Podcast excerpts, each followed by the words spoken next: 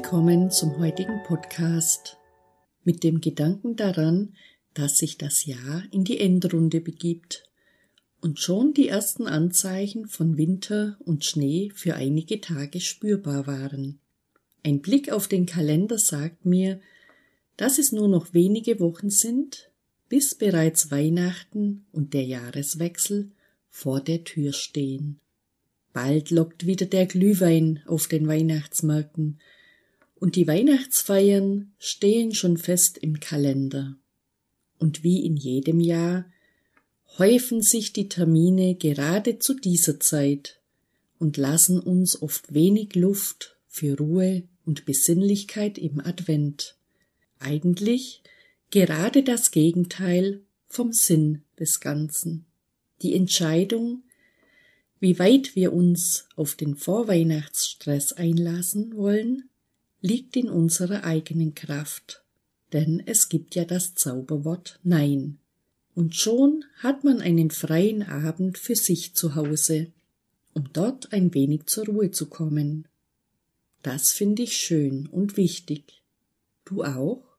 Viele Menschen mögen den November nicht besonders. Ich eigentlich schon. Das heißt, ich finde alle vier Jahreszeiten schön, alles zu seiner Zeit.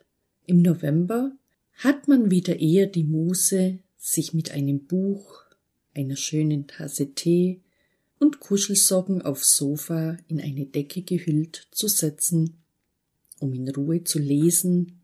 Man hat wieder Lust, Plätzchen zu backen oder vielleicht einem lieben Menschen einen Brief zu schreiben. Manche basteln oder stricken gerne, was ich von mir leider nicht behaupten kann.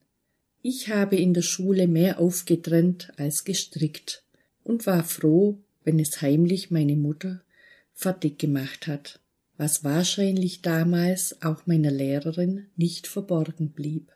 Wäre der Herbst und Winter nicht, so würden wir uns im Frühling gar nicht so sehr freuen, wenn alles wieder grün wird und beginnt zu sprießen und zu blühen.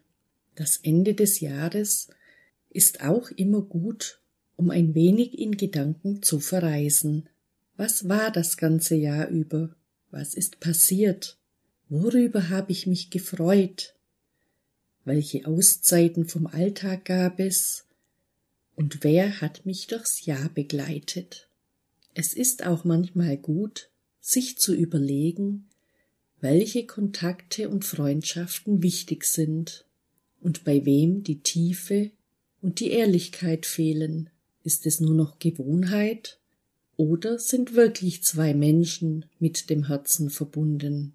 Steht das Gleichgewicht zwischen Geben und Nehmen oder ist der Kontakt ein Energiefresser, der uns innerlich schwächt und nicht bereichert? Was haben wir im vergangenen Jahr gut gemacht? Und wo könnten wir noch an uns arbeiten? Sind wir glücklich und zufrieden? Oder gibt es etwas, das nach Veränderung ruft? Gibt es für uns eine Verbindung, die uns spirituell stützt und Kraft schenkt?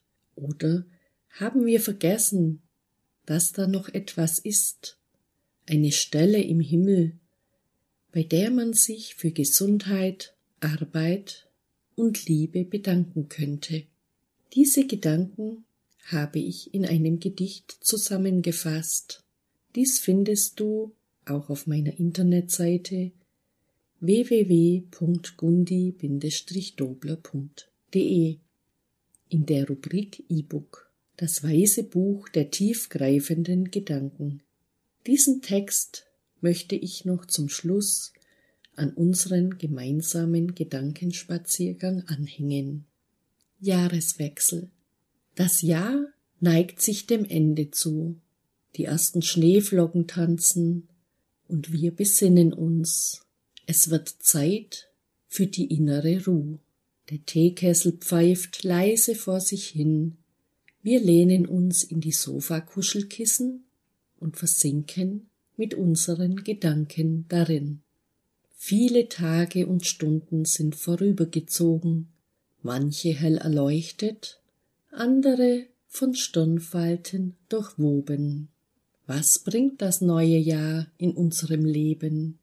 Wird uns etwas Liebes genommen oder Freude gegeben? Es sind auch immer schöne Augenblicke dabei, bunte Bilder in den Alltag malen, doch diese gehen meistens viel zu schnell vorbei.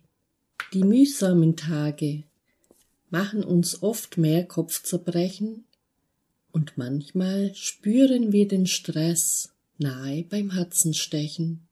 Und diese Termine, dass sie sich immer so breit im Kalender machen müssen.